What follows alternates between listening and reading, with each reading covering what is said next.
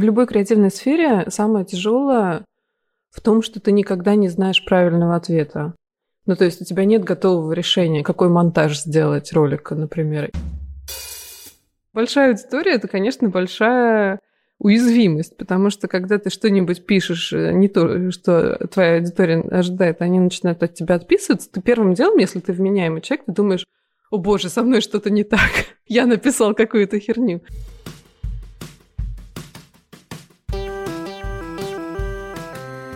Привет, меня зовут Кристина Вазовский, и это «Провал» — подкаст о ситуациях, в которых что-то пошло не так.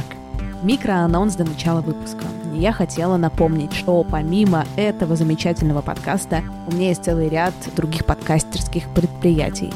Это сервис по монтажу «Толк», студия подкастов, где мы делаем крутые подкасты для брендов, и подкастерское образование плюс консалтинг — если вы хотели начать делать свой подкаст или рекламироваться в подкастах, сходите на наш сайт meta.talktalk.me или напишите нам на почту info собачка talktalk.me Толк через О. Ссылки будут в описании. Мы активно развиваем отдел спецпроектов, научились круто трекать эффективность компании и вообще хотим дружить и предлагать классные условия и придумывать необычные форматы – очень жду ваших писем на info. А теперь к выпуску.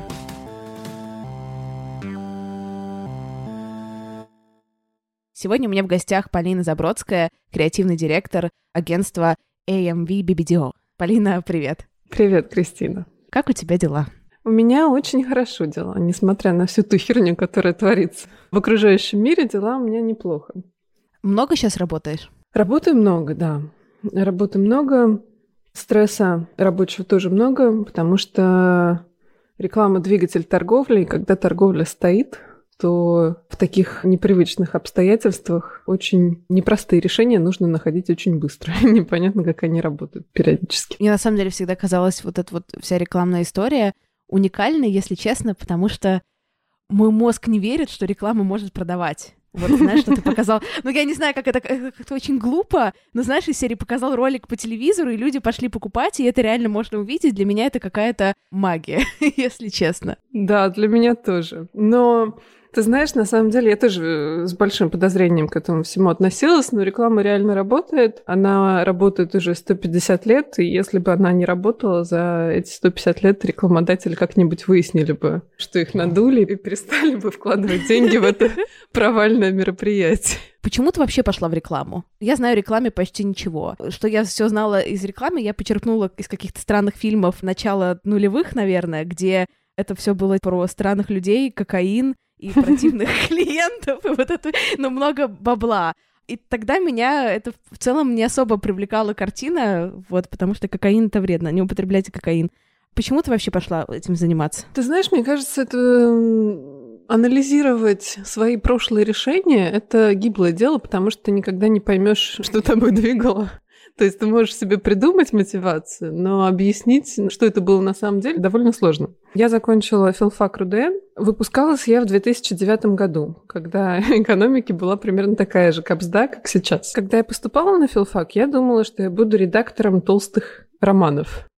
Я очень хотела работать в издательстве. У меня были какие-то э, довольно романтические фантазии на этот счет. Когда вот я выпускалась, я начала искать работу и увидела вакансию в одном прекрасном издательстве, где требовался старший редактор от 10 лет опыта работы, зарплата 500 долларов.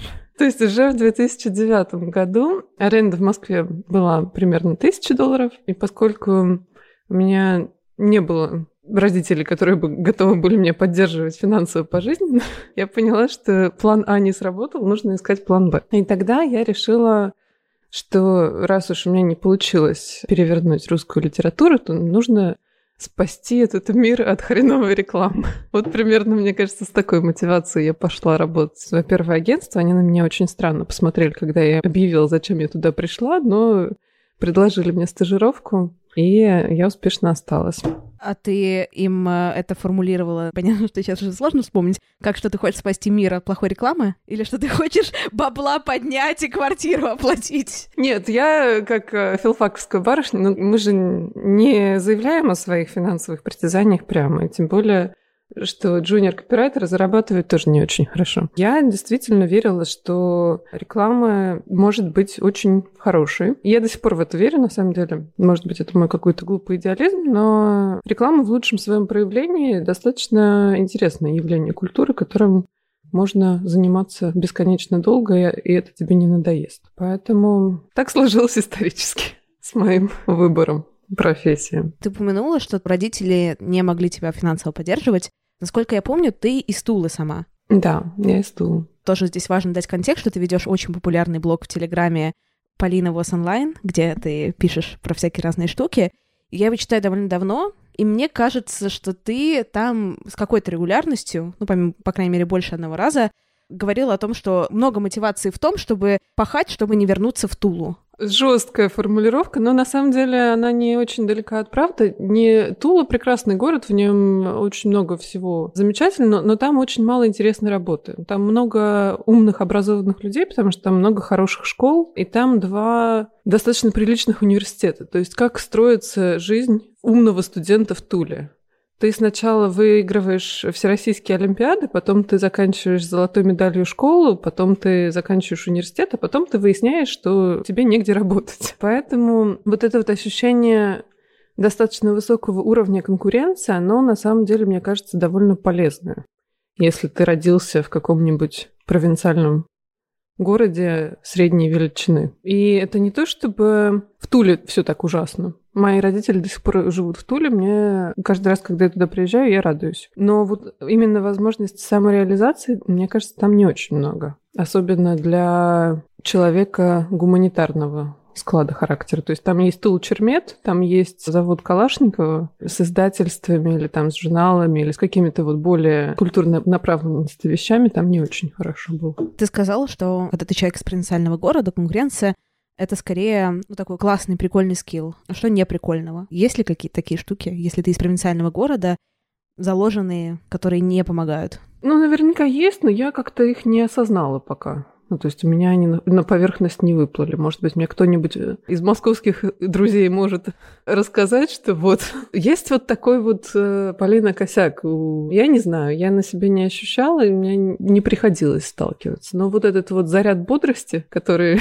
тебя двигает вперед, он достаточно ощутим. У всех а, мальчиков и девочек с золотыми медалями из хороших провинциальных школ. Ты золотая медалистка. Да. И этот перфекционизм отравляет мне жизнь до сих пор. Мне кажется, есть вот эти вот неприятные последствия у золотых медалей. Ну, на самом деле, мне сложно понять людей с золотыми медалями, потому что я троечница просто в крови, не могу по-другому. Ну вот видишь, и у тебя уже в твоем юном возрасте три успешных подкаста. Но с другой стороны, а у тебя в твоем нежном возрасте в целом, ты креативный директор в Лондоне, в агентстве, которое очень известное, очень модное, которое название сложно мне произнести. Мне кажется, что здесь как раз э, можно было бы, если бы по одному примеру делали, можно было бы и сказать, что золотая медаль, она тебе гарантирует успех в жизни. Примерно так. Ну да. 50 на 50, либо выплывешь, либо нет. А ты откуда, из Москвы? Я из Питера. Я просто прожила год в Москве, и когда я туда переехала, для меня это был совсем другой мир, я не понимала, как эти люди, короче, коммуницируют, как они думают, какие у них ценности, и вот это все. У меня была вот эта вот акклиматизация. Я не знаю, была ли она у тебя, или ты уже как бы, если была, не помнишь? Ну, наверняка была, но ты знаешь, мне приходилось эту акклиматизацию переживать еще несколько раз, когда я переезжала из Москвы в Милан, потом из Милана в Лондон. Но мне кажется, что меня немножко спасало то, что я в любом большом дружном коллективе я себя ощущала немножко аутсайдером. То есть у меня не было такого, что вот я звезда всех тульских вечеринок, у меня масса друзей, и вот я переехала в Москву, и тут-то я себя почувствовала одиноко. Я себя довольно одиноко чувствовала практически всегда, сколько я себя помню. Поэтому никакого большого разрыва ожиданий реальности у меня не произошло. Я не ожидала никакого моментального социального успеха. И, собственно, его не было. Поэтому никаких тяжелых переживаний на этот счет у меня, мне кажется, не случилось. Я просто человек без социального успеха, если честно. Поэтому в этом тебя отлично понимаю. Но у меня, на самом деле, вот это вот какое-то ощущение одиночества себя в мире, это носит больше экзистенциальный характер, чем практически зачастую. У тебя это тоже про экзистенцию, или у тебя это какие-то суперконкретные штуки? Вот я хожу на вечеринки, где там 20 плюс человек моих друзей, или я на них там не хожу, ну, условно. На каком-то более глубинном уровне я его, я это одиночество не ощущаю, потому что я от него не страдаю никаким образом. Но вот, допустим, когда я прихожу на любую вечеринку, где больше 10 человек, я себя моментально начинаю ощущать не в своей тарелке, я сомневаюсь в своих социальных навыках, я не понимаю, зачем я туда пришла, я немедленно хочу оттуда уйти. Я помню, у кого-то из твоих гостей была удивительная теория, которая мне показалась примерно похожа на правду, но я не уверена, что это до конца отражение реальности, что разница между интровертами и экстравертами в том, что интроверты очень сильно пытаются впечатлить собой окружающих, очень сильно от этого устают. Я подумала, что это интересный взгляд на вещь. Наверное, в этом есть какая-то правда, но мне кажется, что они больше внимания на самом деле уделяют другим людям, и поэтому больше устают. То есть, когда у тебя постоянно вот этот вот входящий поток информации, и ты его вынужденно обрабатываешь, то рано или поздно у тебя просто заканчивается батарейка, и у интровертов она заканчивается скорее рано, чем поздно.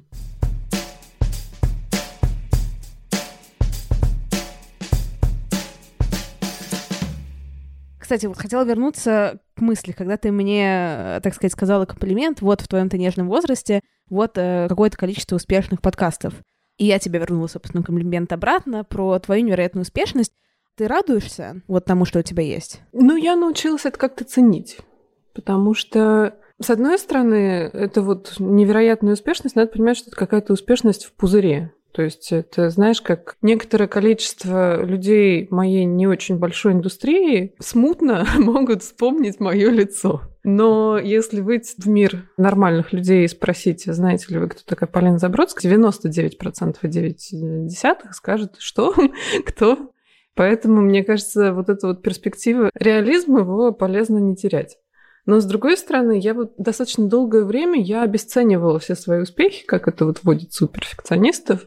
Я думала, что ну вот я там выиграла какую-нибудь бронзу какого-нибудь фестиваля, а вот могла бы и золото.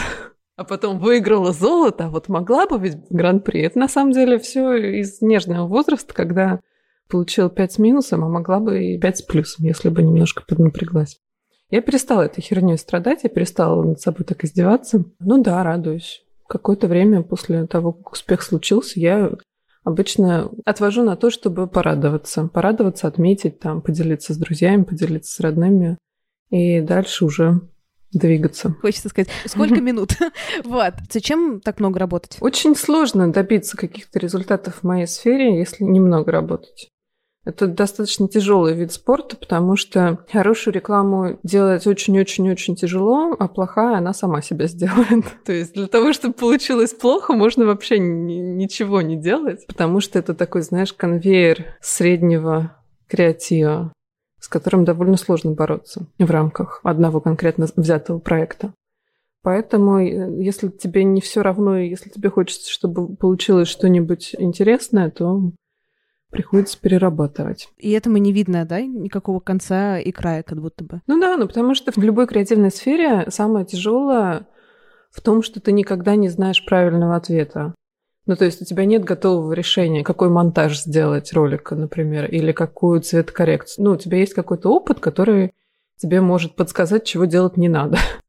Но каждый проект уникален, и поэтому, если ты хочешь, чтобы он был не такой, как все, тебе придется найти какое-то свежее решение. А на поиски этих решений уходят просто дни, часы и годы. Вот это все приходится перебирать вручную, поэтому получается долго, нудно, тяжело. И другого пути я не нашла хотя очень старалась. Ну а зачем вот когда больно, долго, тяжело, зачем в этом оставаться? Ну, спортсменам же тоже больно и тяжело большую часть времени, а зато потом хобана и прыгнул выше, чем все остальные, или пробежал быстрее, чем все остальные. И вот на один день почувствовал, что все это было не зря, а потом все заново. Если вывести просто из этого контекста «я Полина», а просто посмотреть немножко со стороны, то это выглядит так. Больно, плохо, тяжело, долго, долго, плохо, тяжело. Хоп, выше остальных. День, снова больно, плохо, тяжело. Выглядит как немножко такой мазохистский какой-то процесс. В чем для тебя в этом кайф? что ты в этом находишься. Слушай, ну это помимо того, что это больно, плохо, тяжело, это еще очень интересно. На самом деле, любая креативная работа, если ты в ней ну, более или менее хорош, то она приносит массу удовольствия. То есть вот этот вот процесс поиска решения и процесс нахождения вот этих вот больших и маленьких хороших идей, он делает тебя очень счастливым большую часть дня. Ну, то есть, да, тебе это сложно, но у тебя постоянно происходит положительное подкрепление. То есть, допустим, у тебя там не было идеи роликов, вообще ни одной. Ты сидел, страдал два часа, потом хобана, у тебя их 20, и среди этих 20 одна классная. И представляешь, какой-то душевный подъем. Даже если ты еще ничего не произвел, даже если ты еще ничего клиенту не продал, у тебя уже день удался. Работа креативщика, она состоит из а, очень большого количества вот таких вот маленьких открытий. Даже если в конце ты выпустил ролик с мамой на кухне, которая там размазывает маргарин по кусочку белого хлеба, даже если этот ролик говно полное, то есть небольшой шанс, что в самом этом ролике есть какая-нибудь неплохая находка или неплохая идея, которая это все компенсирует. Ну, то есть это же все такой субъективный процесс. Зачем там бухгалтер подгоняет один столбик к другому, или там зачем юрист сидит и страдает с кипой документов? Интересно? Я думаю, что очень многим бухгалтерам, очень многим юристам искренне неинтересно, но что-то еще. Ну, понимаешь, да? Ну да. Наверное, хорошим бухгалтерам, наверное, интересно. Ну, у меня вот мама с папой юристы, и я постоянно видела, как они допоздна работают со всеми этими бумажками, законодательными актами, еще чем-то. Когда человек получает удовольствие от своей работы, его, мне кажется, мало что остановит.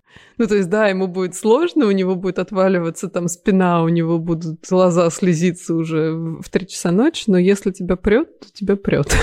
А тебя прет? Ну, по большей части, да. У меня бывают какие-то моменты угасания энтузиазма, но чаще всего они связаны с тем, что мне не интересен бриф, которым я занимаюсь. Ну, мне интересна задача какая-нибудь, или я не верю в успех проекта. Но чем дальше, тем реже такое случается, слава богу. Потому что у меня наконец-то появилась возможность работать с теми клиентами, с теми задачами, которые мне интереснее всего. Такая власть появилась над проектами. Ну, власть это не очень четкое описание этого, это скорее доступ. Доступ к тем проектам, над которыми мне всегда хотелось работать. Это классно. Потому что, мне кажется, сложно работать, когда ты не веришь. Тебе не кажется, что это хорошо. Да, это боль. Мне кажется, у всех креативщиков есть новокаин под названием оптимизм. То есть даже если ты знаешь, что из этого ничего хорошего не получится, то тебе нужно на какое-то время отодвинуть свое неверие, потому что иначе ты просто не сможешь работать. Ты умеешь это делать? Ну, немножечко, да. Я умею саму себя убедить в том, что для маргарина можно сделать великую рекламу, которая перевернет мир. Ну, в девяти случаях из десяти этого, конечно, не происходит, но в одном из десяти может произойти.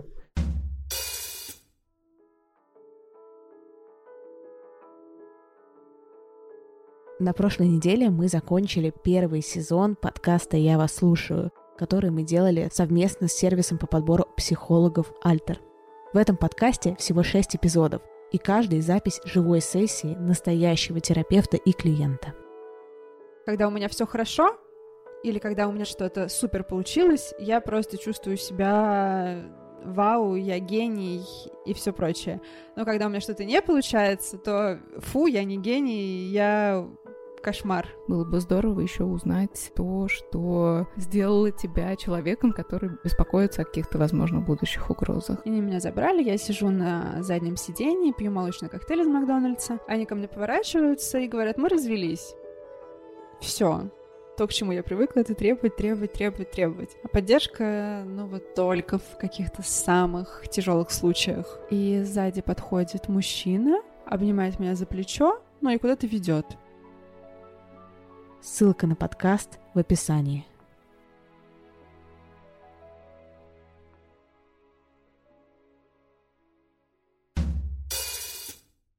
А можешь поделиться каким-нибудь провалом, когда не получалось сделать рекламу маргарина, которая с мамой намазывающей на булочку, которая перевернула мир. Слушай, но мне кажется, вот таких вот примеров, их э, у каждого креативщика 20 за неделю. То есть весь наш процесс, он строится на том, что ты придумал 100 идей, убил 90, про еще 9 тебе сказали, что это полное говно, одно отнес клиенту, он ему тоже не понравилось, ты придумал опять 100. ну, то есть это вот, знаешь, это вот такой процесс постоянного контролируемого фейла. В конце концов, у тебя отрастает достаточно большая мозоль в том месте, где у нормального человека находится эго, и ты как-то спокойнее это все переносишь. Но, с другой стороны, у меня был случай, когда мы для большого клиента делали ролик, ну, то есть мы начали работать в сентябре. Нас забрифовали, там был достаточно большой бюджет, это был глобальный ролик. Нас забрифовали, мы его очень долго придумывали, очень много продавали. Потом очень долго искали режиссера, снимали, там было куча поста. Клиент на это потратил 5 миллионов долларов на этот ролик. А потом клиент сменился, и он решил, что этот бриф, он просто был не очень удачным, поэтому этот ролик не надо запускать в эфир. Это вот, знаешь, вот это вот год твоей жизни, он просто потрачен на... Я не знаю, каким словом это обозвать, но это, это было очень больно и очень неприятно. Я до сих пор... Вот знаешь, у тебя такое ощущение какого-то прерванного акта. Никак не можешь закрыть гештальт. Вот это, мне кажется, было самое большое разочарование в моей карьере. И до сих пор я никому не могу этот ролик показать. Ты понимаешь, я не могу даже взять в лекции в какой-нибудь показать, потому что все права на этот ролик принадлежат клиенту. А ролик хороший? Ролик хороший. Обиднее от того, что он хороший, да, не от того, что он какой-то средний. Конечно. Лучше бы какой-нибудь говном был. Ну, то есть, понимаешь, если вот когда ты снимаешь какую-нибудь маму на кухне с маргарином, то клиент обычно всегда счастлив и стремится выпустить в эфир. А когда ты внезапно решил, что снял лучшую работу в своей карьере, то случается вот какая-нибудь такая херня. А в человеческие отношения у тебя есть такая штука, что ты пытаешься эмоционально не вкладываться слишком сильно, пока до какого-то момента? Мне кажется, что нет. Я уже тебе рассказывала про свою интровертированность. У меня очень мало значимых отношений. У меня вот э, есть отношения с мужем, у меня есть отношения с несколькими друзьями, у меня есть родители, и, собственно, на этом все. И поэтому, когда у тебя такое маленькое количество значимых отношений, то ты в них вкладываешься по-настоящему. И сложно э, в таких отношениях строить какие-то дополнительные заборы, потому что, ну, смысл тогда. Мне кажется, нет, у меня нет такого эффекта, что я буду до последнего хранить свое сердечко, чтобы его никто не разбил. Я не очень уязвимая в этом плане. А в каких планах ты уязвимая? Ну, я вот уязвима в плане своего достигаторского двигателя. То есть это вот моя самая большая слабость и самая сильная сторона, потому что тебя это заставляет постоянно прыгать выше головы, но если у тебя длительное время не получается то, что ты себе наметил, то тебе твое разочарование достаточно глубоко. А постоянно получаться, естественно, не может, потому что ты этот процесс не контролируешь, творчество. А можешь вспомнить какие-то моменты, когда ты прям упиралась вот в этот потолок? Когда ты сталкивался с такого рода разочарованием? Ты знаешь, очень сильно зависит от команды, с которой ты работаешь, и особенно от э, людей, которые оценивают твои идеи, потому что это же все очень субъективно. Я помню, что я в течение года я работала под руководством исполнительного креативного директора, с которым у нас радикально различался вкус. Ну, то есть я его уважала, он, он был прекрасным человеком, который многого всего добился, но когда дело доходило до того, чтобы... Ну, вот я, я ему приношу идеи моей команды на проекте, он говорит, ты знаешь, что-то все слабовато. И начинает сам писать сценарий, показывать, как надо.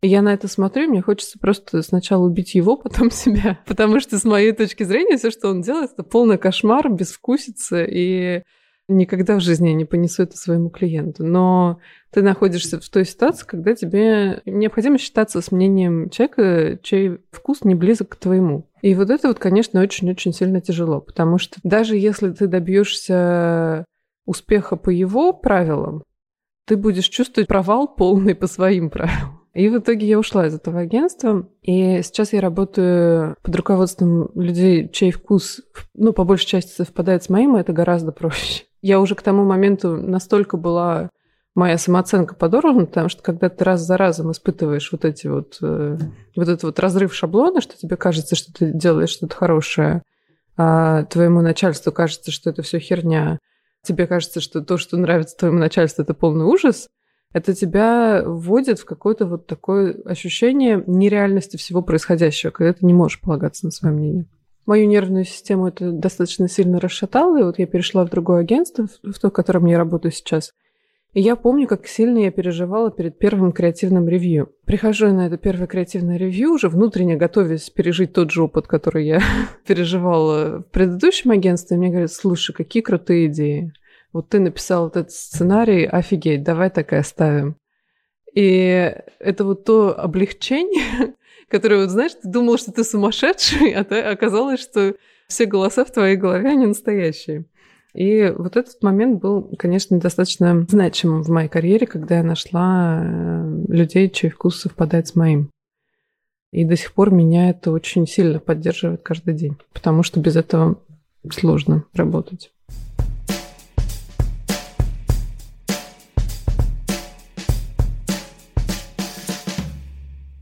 В одном из своих интервью ты говорила, что вот ты переехала в Милан, и тебе там было тяжело. Почему было в Милане тяжело? Ну, мне кажется, в любом городе, куда бы ты ни переехал из своей родной страны, тебе будет тяжело. То есть первые три месяца у тебя будет эйфория, потом тебя немножко накроет, а потом у тебя наступит черная иммигрантская депрессия. Я помню, когда я только-только готовилась переезжать в Италию, я прочитала какую-то методичку иммигранта. Ну, серьезно, какая-то такая была э, статья, и там э, говорилось, что среди иммигрантов, среди недавних иммигрантов самый высокий процент депрессии. И я подумала, какие-то слабаки вообще, кто вообще эти все эти люди? Я не такая, у меня никогда в жизни не было депрессии. Со мной такого не случится. Тем более прекрасная страна, прекрасная еда, солнце, что там расстраиваться. И вот первые три месяца я ела, общалась, мне было все хорошо, а потом на четвертый месяц, как вот по графику этой методички, я иду за продуктами в магазин, и передо мной с тележкой стоит какая-то пара туристов и разговаривают на русском языке. И я начинаю рыдать просто. Посреди супермаркета, заслышав русскую речь, я начинаю рыдать в три ручья и не понимаю, что со мной происходит выхожу из этого супермаркета, я понимаю, что со мной что-то не то. И в этот момент я начала гуглить какие-то симптомы своих состояний, ну, то есть вот эта вот повышенная утомляемость, повышенная плаксивость. Я понимаю, что со мной реально происходит все то, что мне написали, что со мной произойдет. Потому что когда у тебя исчезает вот эта вот привычная среда, состоящая из друзей, понятного рабочего места, понятного культурного контекста, самоопределение, как, допустим, вот я тот человек, который ходит вот в этот спортивный клуб, по пятницам встречается с друзьями в этом ресторане, читает вот такие книги, смотрит вот такие шоу, а если я захочу там посмотреть э, с программу «Спокойной ночи, малыши», которую я смотрела с трех лет, то я могу. Ну, то есть даже я вообще-то не хочу, но я, в принципе, могу вернуться в то состояние, в котором я там был на протяжении долгих лет своей жизни. А тут у тебя из-под ног выдергивают всю страну и весь контекст. И ты понимаешь, что вся твоя социальная вот эта вот оболочка, она по большому счету это конструкт. Тебе приходится находить определение того, кто ты такой в этой стране, в этом обществе, в этой профессии, через какие-то новые механизмы. Я уверена, что очень многие люди через это проходят. Я не думаю, что я была уникальна в этом. Но факт был в том, что мне это все далось крайне тяжело. Я грустила, я слушала Земфиру, я ела гречку, я думала, что надо поскорее вернуться в Москву. У меня были прекрасные коллеги на работе, но я их не понимала совсем. Ну, то есть, когда, ну, какие-то вот вещи, которые неписанные законы общества, они мне были не совсем очевидны. И все это выливалось в постоянную усталость очень сильную. И к тому моменту, как меня начало отпускать, когда я уже сориентировалась, я выучила э, плюс-минус итальянский, я начала видеть смысл в действиях окружающих людей, мне пришлось уехать в Лондон. Это вот было достаточно резко. Поэтому я свой период в Италии запомнила как вот такой период турбулентности в своей жизни. Но ни о чем не жалею. А как тебе важно для того, чтобы чувствовать себя окей на новом месте, тебе, тебе важно, в принципе, отказаться от таких вот внешних маркеров и найти опору в себе, либо найти новый спортзал, новый ресторан, только теперь в условном Милане, а не в условной Москве? Ну, мне кажется, это параллельный процесс. С одной стороны, у тебя укрепляется вот эта вот опора на себя, с другой стороны, любому человеку для спокойствия нужны какие-то рутинные повторяющиеся вещи. Ну, то есть, допустим, ты же не можешь постоянно переизобретать свой быт.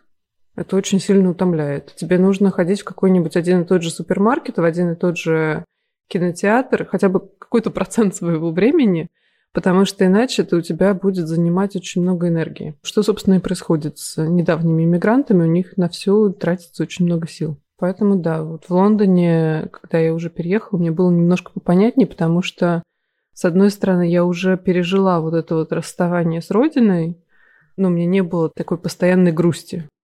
Я старалась почаще ездить в Москву, но у меня не было уже такого ощущения, что вот если я там в ближайшие два месяца не съезжу в Москву, не повидаюсь там с родными и близкими, то все, я не вытерплю. А с другой стороны, на английском мне было гораздо проще обустраивать быт. То есть на английском я говорила уже много лет, мне вся эта британская система была гораздо понятнее, чем итальянская. Ну, даже, знаешь, на уровне тебе нужно там позвонить и договориться о починке бойлера. Одно дело это делать на итальянском, который ты выучил позавчера, а другое дело делать на английском, на котором ты нормально разговариваешь. Ну, то есть два разных уровня стресса.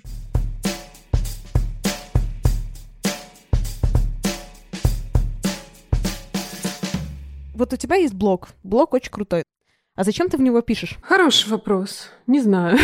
Я начала в него писать как раз в Италии, когда у меня возник разрыв шаблона. Удивительная черта бизнес-отношений в Италии состоит в том, что сплетни занимают там самое главное место. В бизнес-жизни Италии занимают хорошие сплетни. Причем сплетничают все и обо всех. И у всех есть какое-то свое мнение насчет того, что там кто-то про кого-то сказал, у кого с кем какие отношения. То есть это вот прям очень, очень людей сильно занимает. И я помню в какой-то момент, тогда еще, когда я только переехала в Италию в 2015 году, считалось нормальным писать в Facebook э, большие просто не тексты. Помнишь, вот был такой удивительный период, когда люди писали в Facebook большие просто не тексты. Есть большой ряд людей, которые продолжают в 2020-м писать огромные просто не. Я их не осуждаю. Я, кстати, очень э, нескольких читаю с большим удовольствием э, и очень рада, что они так делают, но они, скорее всего, используют Facebook как площадку для своей аудитории. А у меня Facebook был как площадка для общения с коллегами, и вот еще я туда периодически писала про свою жизнь в Италии. Они это все переводили бингом, вот этим встроенным переводчиком, читали э, «Сатана, ад». Я считаю, Гитлер был прав в этом переводе. И потом предъявляли мне чувства свои по этому поводу. Я говорила, дорогие друзья, я вообще этого не писала, что вы там прочитали. Ну, допустим, я писала, сходила за моцареллой на рынок. Вот такой вот был мой опыт э, покупки моцареллы, на... ну, какую-нибудь там обыденную штуку. Кто-нибудь там обижался про то, что ты говоришь, что очень сложно купить моцареллу на рынке, а это не так. Ну, какие-то, знаешь, абсолютно дурацкие вещи. Поэтому я решила разграничить личную жизнь и профессиональную и перестала писать в Facebook, сказала всем своим друзьям, хотите подписывайтесь вот на мой канал, я буду писать про свою итальянскую жизнь и покупку моцареллы там. Какое-то время, несколько недель я писала для 50 человек, а потом кто-то дал на него где-то ссылку, и пришла толпа. Ну, пара тысяч человек пришло и подписалось, ниоткуда. И я офигела понятным образом, потому что я не собиралась из этого делать какую-то точку вещания, но продолжила писать, и потихоньку там собралась аудитория, и я вот по инерции продолжаю какие-то вещи туда выкладывать. И я не могу себе объяснить, почему я это делаю. Ну, то есть э, мне это приносит какое-то удовлетворение, обратная связь меня поддерживает. Писать на русском языке мне тоже очень нравится, потому что большую часть времени я пишу на английском. Но по большому счету, если меня кто-нибудь спросит, э, а в чем смысл? вот этого мероприятия я, наверное, не смогу объяснить. Прикольно, потому что со стороны ты выглядишь человеком, я думаю, ты им и являешься, который очень реализован в том культурном контексте, в котором ты, собственно, живешь. Да, ну у тебя ты здесь работаешь, э, собственно, в Лондоне, в Лондоне делаешь проекты и так далее. В отличие, например, от меня, которая с тех пор, как я начала заниматься подкастами, я как бы все меньше вовлекаюсь, собственно, здесь в какую-то профессиональную жизнь на месте, и я тоже думаю, что с этим делать. потому что, конечно, я была гораздо более вовлечена в город, когда я здесь работала, собственно, в городе, на городском языке. Ты выглядишь человеком, который при этом очень вовлечен, собственно, здесь в работу и так далее, поэтому интересно было мотивация тратить свое время на русский язык. Ты знаешь, мне это приносит какую-то эмоциональную разрядку, потому что, мне кажется, когда ты постоянно общаешься на чужом языке, есть такое понятие, как языковая личность. С точки зрения науки у нас происходит раздвоение личности в тот момент, когда мы выучиваем новый язык. И когда ты учишь новый язык, ты пересобираешь себя это как э, iOS и Android. И поэтому, когда ты переключаешься на свой родной язык, ты просто раскрываешь какие-то другие грани своей личности и используешь их. А ты удаляла что-нибудь из своего блога? Ну, я удаляла какие-то вещи, которые мне казались скучными. Допустим, битые ссылки какие-то, которые уже не работают. Я их удаляла. То есть нет такого, что ты возвращаешься к самому началу, читаешь, что ты тогда писала, какие-то мнения, высказывания, такая нет? Наверное, нет. У меня был момент, когда девочка, которая ведет блог на YouTube про свою жизнь в Америке, она своим подписчикам, у нее там какая-то адская толпа подписчиков, она им сказала, вот классный блог про то, как учить английский язык. И дала ссылку на мой блог. А в моем блоге там было что-то типа... Один пост был про 10 английских выражений, которые я не использую в повседневной жизни. Это вот все, что у меня было на тему изучения английского языка. Ну и понятно, что пришла какая-то огромная толпа людей, 5000 человек за какой-то короткий промежуток времени, чтобы почитать про то, как учить английский язык. И сначала ты очень сильно радуешься. Ты думаешь, о, 5000 человек подписались. Но они же потом начинают отписываться. Понимаешь, после того, как ты продолжаешь публиковать то, что ты публиковал, там какие-то посты про жизнь или еще что-то, они там, что за херня? Я подписывался на блог про английский язык, а тут мне автор э, рассказывает, как он там в рекламе ролик снимал. И это же больно, когда внезапно от тебя отписываются люди, которые пришли почитать про то, как учить английский язык. Причем они же тебе пишут, они же тебе еще предъявляют чувства по этому поводу. Они тебе пишут личные сообщения, что что за херню ты тут пишешь? Ну, пиши про английский язык. Это же все не просто так. И ты понимаешь, это вот э, большая аудитория, это, конечно, большая уязвимость, потому что когда ты что-нибудь пишешь, э, не то, что твоя аудитория ожидает, они начинают от тебя отписываться, ты первым делом, если ты вменяемый человек, ты думаешь, о боже, со мной что-то не так, я написал какую-то херню. А потом периодически, ну, все равно же даже в Телеграме тебя настигает обратная связь, заказывал ты ее или не заказывал, обратная связь тебя найдет. Периодически вот те посты, про которые я думала, ну все, сейчас все отпишутся. Несколько недель спустя там пишут какое-нибудь сообщение, говорят, ой, мне это было важно прочитать, спасибо тебе большое. Так что, конечно, непростой эмоциональный опыт ведения телеграм-канала. Каждый голос учтен, да? Да, каждый голос учтен, и голос того, кто вообще не знает, кто ты такая, почему ты ему пишешь вот эти все странные вещи. Пожалуйста, не рекомендуйте мой канал как канал про английский язык. Я потом очень сильно страдаю. Господи, это так смешно. Правда блогерской жизни. Ну, Кристина, представляешь, кто-нибудь порекомендует твой подкаст, я не знаю, про провалы скажет, а вот классный подкаст про моду. Я думала, что ты скажешь классный подкаст про английский язык, и я употребляю обычно столько англицизмов, что в целом могло бы быть правдой. Классный подкаст про английский язык, да. Про бухгалтерию вообще. Очень бухгалтерам будет полезно. Они потом, потом придут, послушают, скажут, что за херня, одна звезда. Блин, такое было у меня. Ну, то есть в плане бывало, когда люди вообще не врубали про что контент и ставили, говорят, это не то. Но это и не было тем никогда и не должно было быть. Художника обидеть всякий может.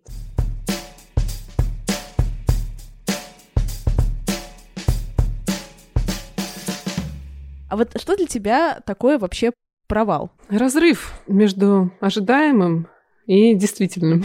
Мне кажется, вот этот вот э, провал — это вот эта вот эмоциональная яма, которая случается после того, как твои ожидания не оправдываются. Потому что если ты ничего особенного не ожидал, то ты не очень сильно страдаешь от отсутствия положительного результата или присутствия отрицательного. Ты стараешься ожидать поменьше? Да, но у меня не получается. Я стараюсь ожидать поменьше, но мне...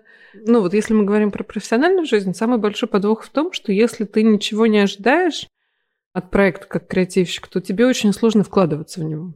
При том уровне нагрузки, который предполагает реализация любого рекламного проекта, тебе нужно в него очень сильно верить. Это подразумевает что? Завышенные ожидания, которые что? Чаще всего не оправдываются. Поэтому вот креатив – это боль.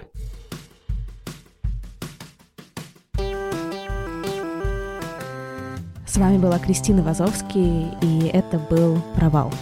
Спасибо, что дослушали до конца. Не забывайте подписываться на меня в инстаграме собачка Крис Вазовский. Обычно все самые важные анонсы появляются там первыми. Спасибо за ваши отзывы и спасибо за обратную связь. Всем хорошей недели, всем пока.